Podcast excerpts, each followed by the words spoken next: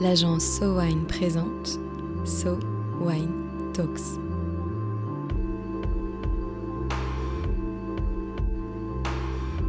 La première série de podcasts analysant les tendances marketing et communication dans l'univers du vin et des spiritueux. Le mythe dit que Noé, après avoir fait échouer son arche, aurait planté les premiers pieds de vigne post-déluge dans la ville d'Arénie, en Arménie. Aujourd'hui, le think tank du même nom participe à la construction du futur du monde du vin, en s'interrogeant notamment sur ce que sont les grands vins et les responsabilités qu'ils portent. Aujourd'hui, une rencontre avec Pauline Vicard, cofondatrice et directrice exécutive du think tank Areni Global. Bonjour Pauline. Bonjour Arnaud. Euh, merci d'être avec nous aujourd'hui. Aujourd'hui, on va parler de grands vins, on va parler d'Areni. Euh, parce qu'à la fin du mois de janvier 2023, Areni a organisé deux très beaux événements à Paris et, à Londres. Et en tant que SoWine, on a eu le plaisir d'être contributeur à ces événements.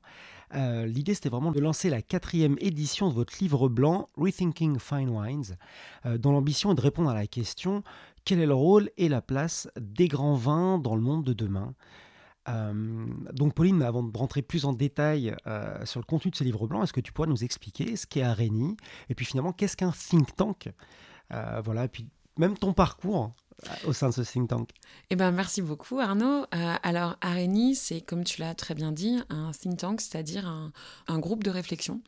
Euh, et notre travail, notre métier, c'est de regarder comment le monde change, mais de façon très globale, donc en termes de géopolitique, en termes sociaux, sociétaux, en termes de tech, de finance, etc. Et comment ces grands changements vont impacter la production et la distribution des vins. Alors au début, on était les grands vins de demain, maintenant on est les grands vins de maintenant parce que tout va très vite. Euh, et donc du coup, euh, voilà, on regarde comment ces grands changements euh, impactent la production et la distribution si tu veux, moi, mon parcours, moi, je viens de Bourgogne. Mes parents étaient vignerons en Bourgogne, mais pas euh, la Bourgogne qui fait briller les yeux, la Bourgogne de tout en bas, euh, dans les Hautes-Côtes. Euh, et moi, j'ai vu une profession se, se transformer. Moi, j'ai vu le métier de mes parents évoluer à une vitesse incroyable, où on est passé à une classe euh, presque de paysans encore, une, classe d'agriculteurs, à d'exploitants agricoles, à des gens qui faisaient, euh, qui avaient juste besoin de faire du bon vin, à des gens qui avaient besoin maintenant de le commercialiser, de le vendre, d'employer des gens, de changer complètement de, métier. Et donc j'ai vu aussi ces difficultés de transition de, la profession, et j'ai vu aussi la complexification de ce que pouvait être euh, notre trade et, notre commerce. je ne l'ai pas dit, on est basé à Londres, donc les réflexions sont internationales. Moi, je suis venue avec mon angle français et de connaissances, j'allais dire, interne, de, ce qui se passe en interne dans la production du vin. Et c'est ce regard sur ce changement-là euh, qui, m'a donné envie, si tu veux, aussi d'investir ce type de réflexion et de mener ces types de réflexion parce que, euh, euh, sans vouloir être dramatique, il y a quand même pas mal de scénarios qui nous indiquent que les grands vins euh, leur rôle et la place dans le monde de demain peut être de moins en moins importante, de moins en moins significante et de moins en moins même légale. On aura peut-être l'occasion d'en reparler sur, euh, sur la liberté de trader euh, des produits dans lesquels il y a encore de l'alcool dedans. donc voilà, notre but c'est d'offrir, si tu veux, une compréhension un petit peu globale et de, de, travailler un entonnoir de réflexion très large à des mises en, des mises en action très pratiques. D'accord, donc le, le rôle d'un think tank, c'est vraiment d'animer ces réflexions. Alors, Araignée en particulier, ça fonctionne un petit peu toujours de la même façon, un think tank. Nous, notre, euh, notre, encore une fois, la façon dont on fonctionne, c'est que on pose des questions qui peuvent être euh, très larges. C'est quoi euh, le futur de l'éducation dans le monde du vin? Comment vont évoluer peut-être les routes commerciales des grands vins, par exemple? Et quand on pose ce type de questions-là, on a besoin d'avoir des contributeurs qui viennent du monde du vin, bien sûr, de plein de pays différents, de plein de positions de la chaîne de valeur différentes dans le monde du vin, donc des producteurs, des distributeurs, des sommeliers, des journalistes. Mais on a aussi besoin d'avoir des experts qui viennent de la géopolitique. Quand on parle des routes commerciales, on a besoin de comprendre comment évoluent les relations diplomatiques entre les grands groupes pour essayer d'avoir une idée de comment vont évoluer les taxes, par exemple, et les barrières à l'entrée. Euh, quand on regarde la place du vin euh, dans une société donnée, on a besoin de comprendre les évolutions euh, de relations avec la nourriture. Donc on travaille avec l'Observatoire des habitudes alimentaires des Français, par exemple, ou le Collège culinaire de France, pour comprendre à la... Voilà, on est parfois aussi un petit peu dans la même position que la viande en ce moment on ne sait pas trop si on a le droit d'être là, si on est les méchants ou pas. Euh, et, euh, et, puis bien sûr des gens du monde du vin, on pose des questions et ensuite après on peut élargir avec des études quanti ou quali et on publie quatre, quatre rapports par an qui vont de qui est le consommateur de fine wine dans différents marchés à qu'est-ce que ça veut dire la sustainability, mais de manière très large et avec plusieurs volets qu'on décline, jusqu'à effectivement même cette définition de c'est quoi un grand vin, quelle est sa place, est-ce qu'on repense la notion d'excellence ou pas, etc. etc. Oui, parce que c'est tout le sujet justement de ce livre blanc que vous avez lancé début 2023. Euh, ce que j'ai compris, c'est que vraiment ces livres blancs, depuis leur création, depuis leurs premières éditions en 2017, leur objectif c'est de définir et même de donner du corps un peu à, cette, à ce concept de fine wines. En, français, on va le traduire par grand vin. C'est même une définition dont on pourrait discuter, mais voilà, non, ce concept de fine wines. Alors, pourquoi est-ce que c'est important de définir euh, ce concept de grand vin? Est-ce qu'il y, a des définitions qui font consensus? Est-ce que c'est juste une question de prix, de positionnement sur le marché, de qualité? Enfin, Qu'est-ce qu'il y a dans un grand vin? Et tu as tout à fait raison de le préciser. Nous, on parle de fine wine, on va traduire par grand vin aujourd'hui, mais chaque langage euh, et chaque culture a des notions, dans, enfin des nuances dans l'interprétation de ces grands vins.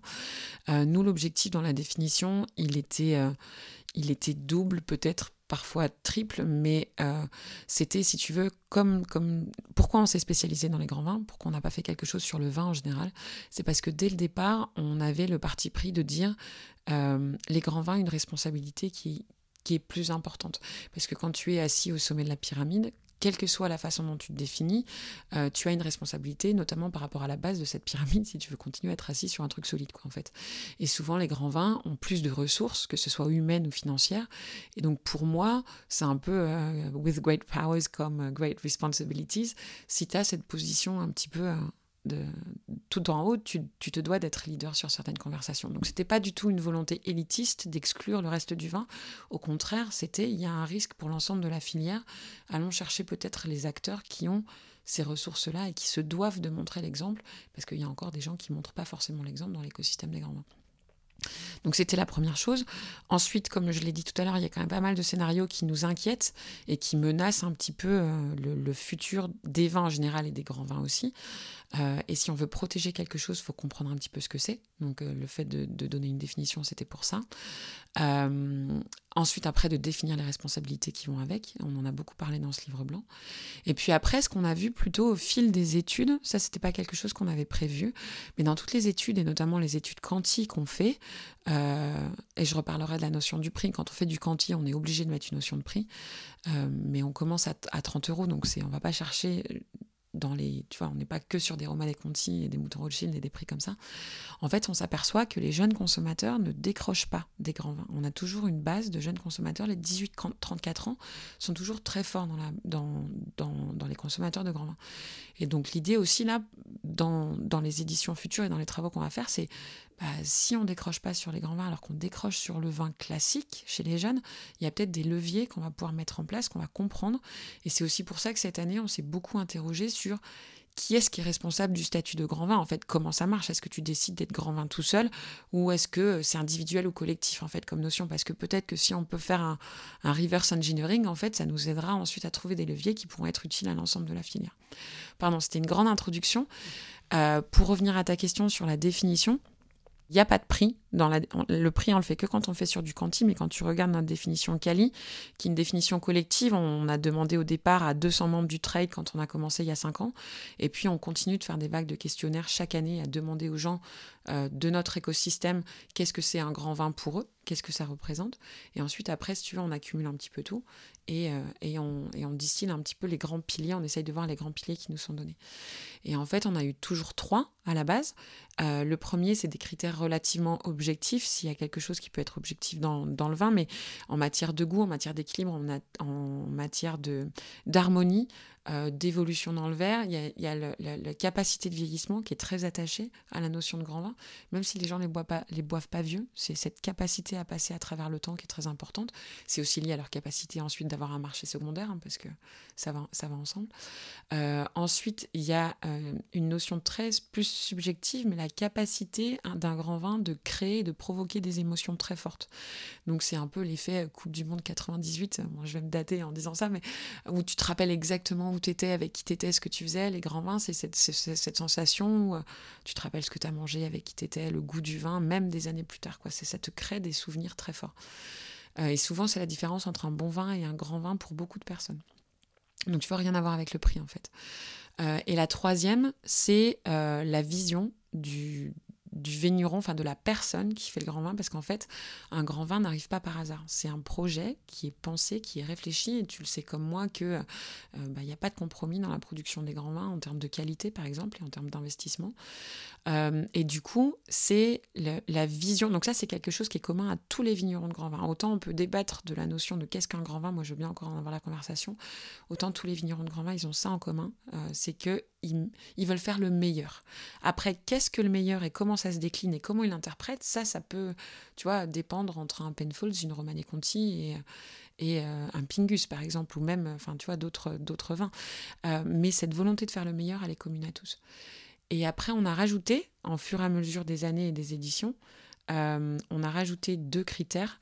un qui est qui est devenu en fait très important dans les interviews qu'on nous, répétait beaucoup. C'est pas encore forcément la réalité, c'est peut-être plus un, wishful thinking, mais euh, c'est le côté sustainability, donc le fait qu'un grand vin se doit d'être durable et d'être conçu avec une approche environnementale, sociale et financière solide. Euh, on est d'accord, c'est pas encore le cas de tous les grands vins qui sont, par exemple, sur leur démarche environnementale et sociale euh, irréprochable, mais ça montre, ça démontre un mouvement, notamment du trade. Et euh, on parle beaucoup des consommateurs pour motiver les, transitions, notamment écologiques. Le trade est hyper motivé là-dedans et le pousse aussi dans, de, nombreux, euh, dans de nombreuses parties de notre, notre chaîne de valeur. Et la dernière qu'on a rajoutée cette année, euh, c'était euh, la réputation, parce qu'on s'est beaucoup posé la question, est-ce que tu peux être un grand vin tout seul dans ton coin si personne te connaît, ou si genre il y a trois personnes qui te connaissent Est-ce que la qualité, elle est intrinsèque du produit? C'est comme un peu une œuvre d'art, quoi. Si, euh, ça peut être très beau, est-ce que tu es reconnu, tu vois? Et c'est, on a beaucoup hésité là-dessus, parce qu'il n'y avait pas de consensus. C'était une des, des piliers sur lesquels il n'y avait pas de consensus. Il y a des gens qui disent non, non, un grand vin, c'est intrinsèque, on n'a pas besoin de la réputation, notamment celle des critiques, etc. Alors que nous, on voit le rôle que les critiques euh, et les notes peuvent avoir sur, pour faire bouger un marché, par exemple. Euh, et en fait, on a choisi de le mettre, qu'un grand vin, c'est quelque chose qui, est widely recognized, qui, qui a cette réputation, notamment à l'international. Euh, parce que le consommateur, pour lui, c'est indéniable. C'est un critère quand on interviewe les collectionneurs, quand on fait justement ces vagues de questionnaires quanti. Dans les premiers critères de choix, dans les premiers critères d'association, qu'est-ce qui fait qu'un grand vin, c'est quoi un grand vin, quels sont les attributs d'un grand vin? C'est la réputation de la région, ou la réputation du winemaker, ou la réputation du cépage. C'est intéressant parce que le cépage. Euh, euh, tu as plus de facilité à accéder à cette réputation quand tu fais du cabernet ou du pinot que quand tu fais d'autres je dis pas que c'est impossible, hein, mais dans, dans, la tête du consommateur, c'est assez lié. Voilà. Ok, donc, euh, ouais, donc là, on, arrive même sur un sujet de presse de construction. quoi. C'est la construction euh, euh, mentale de qu'est-ce qu'un grand vin, au-delà des, des, trois premières valeurs qu'on avait vues, qui étaient vraiment la vision du vigneron, la capacité à tenir dans le temps, l'équilibre. voilà. Et on voit aussi l'ajout de ce critère de, de sustainability, enfin de, de durabilité, de responsabilité. Et justement, ce je crois que c'est au cœur de cette quatrième édition, hein, cette thématique de la, euh, de la responsabilité des grands vins. On, va jusqu'à dire la responsabilité à, protéger le futur. Hein. c'est vraiment la thématique. Euh, comment ça a émergé et, c'est quoi alors cette responsabilité des grands vins? Alors, comme je te disais, définir les grands vins, c'est intéressant pour plein de trucs, mais à un moment, enfin voilà, on, on sait très bien qu'on va jamais mettre tout le monde d'accord. C'est vraiment des pistes de, enfin tu vois, il y, a une solide base, mais euh, ça va évoluer. Le vin étant un produit euh, social, au fur et à mesure des évolutions de la société, la façon dont on le perçoit, la façon dont on va le faire et la façon dont on va le définir va évoluer, bien sûr. Euh, on s'est amusé aussi dans le livre blanc à comparer un peu c'est quoi un grand vin par rapport à c'est quoi un vin de luxe, est-ce que c'est exactement la même chose ou pas. et puis à un moment, on s'est dit, bon, bah, enfin, c'est pas même un moment, c'est dès le départ, on s'est dit, ça, c'est des débats qui sont infinis, on peut en parler, c'est fascinant comme conversation, mais finalement, ce qui est intéressant, c'est cet aspect de responsabilité. C'est encore une fois, quelle que soit la façon dont tu définis les gens au sommet, c'est quoi leur responsabilité? Et c'est pas toi tes luxe, toi tes fine wine, toi tes machins, c'est ok, c'est quoi notre rôle à être encore là demain, quoi, à être assurer notre futur et aussi à entraîner, parce que nous, ce qui était intéressant dans la notion de réputation et de voir comment la réputation se construit, c'est qu'en fait, un grand vin, c'est hyper collectif.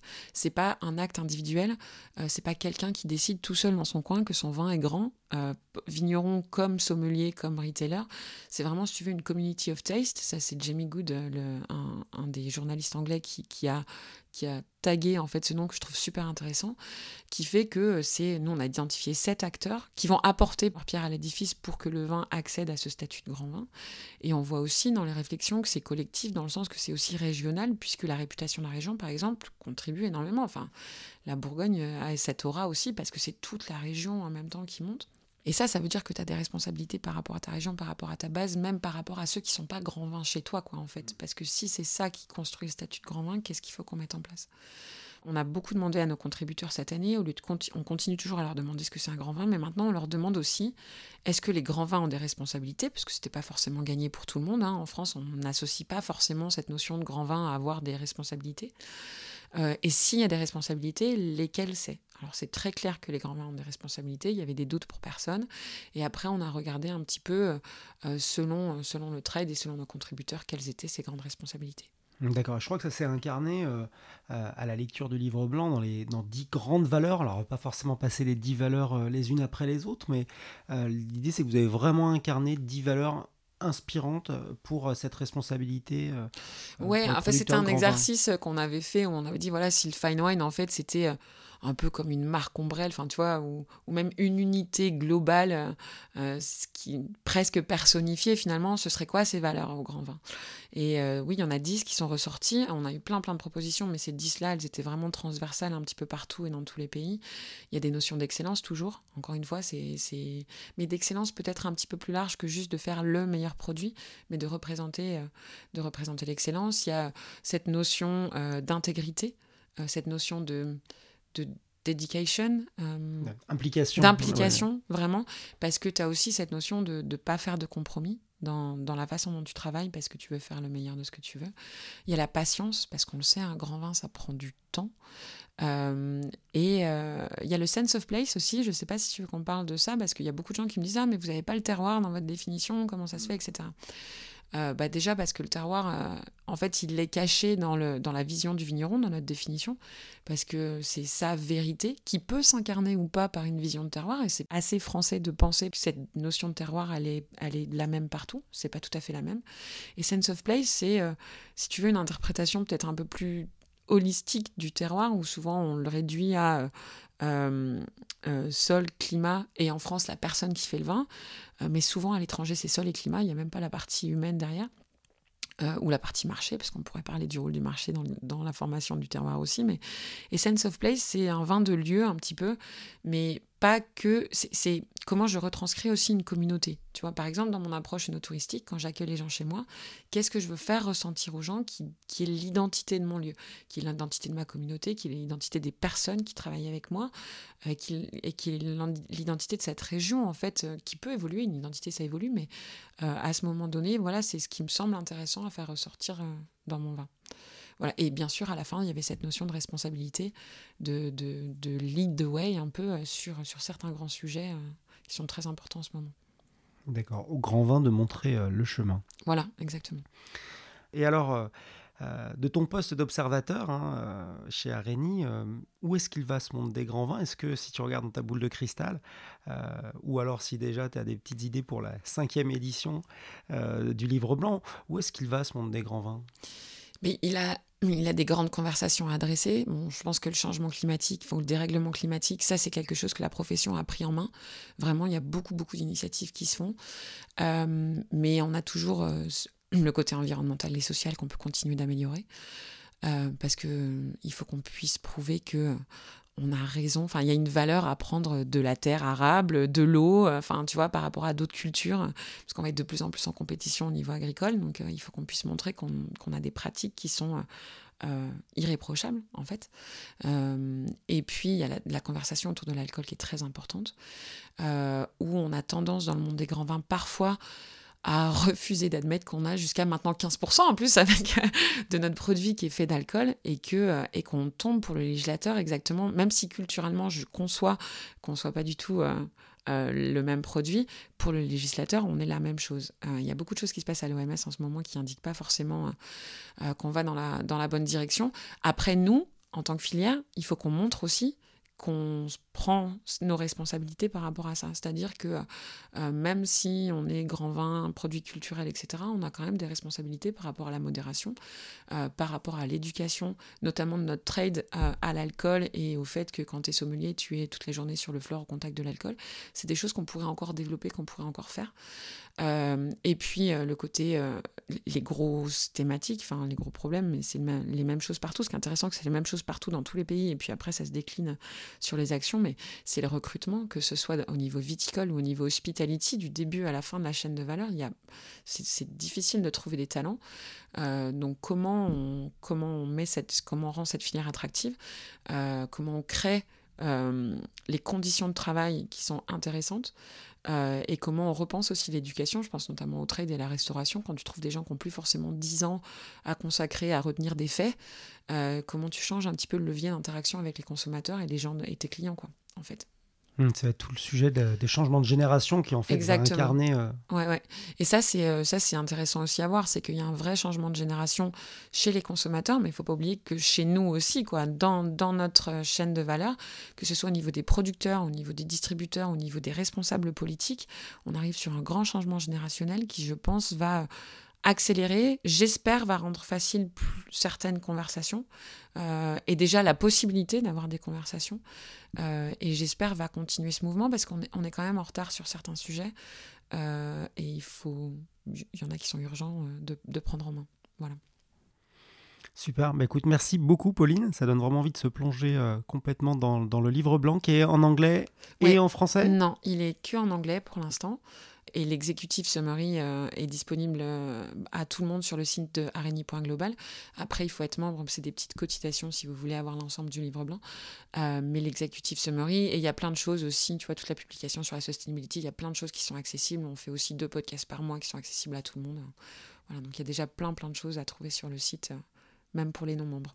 Super. Bah, merci beaucoup. En tout cas, c'est très enrichissant. Merci d'animer cette réflexion qui fait vraiment un grand bien à toute la filière. Merci Arnaud.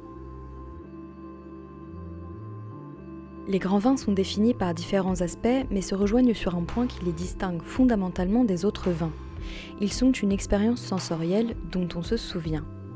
Et ces grands vins portent en eux les responsabilités qui incombent au futur de la filière vinicole, notamment face au dérèglement climatique. Dans ces questionnements de taille, il est bien nécessaire qu'il existe des groupes de réflexion comme Arénie pour montrer la voie du futur du monde du vin. So Wine Talks reviendra dans quelques semaines pour décrypter à nouveau les tendances de consommation des vins et spiritueux.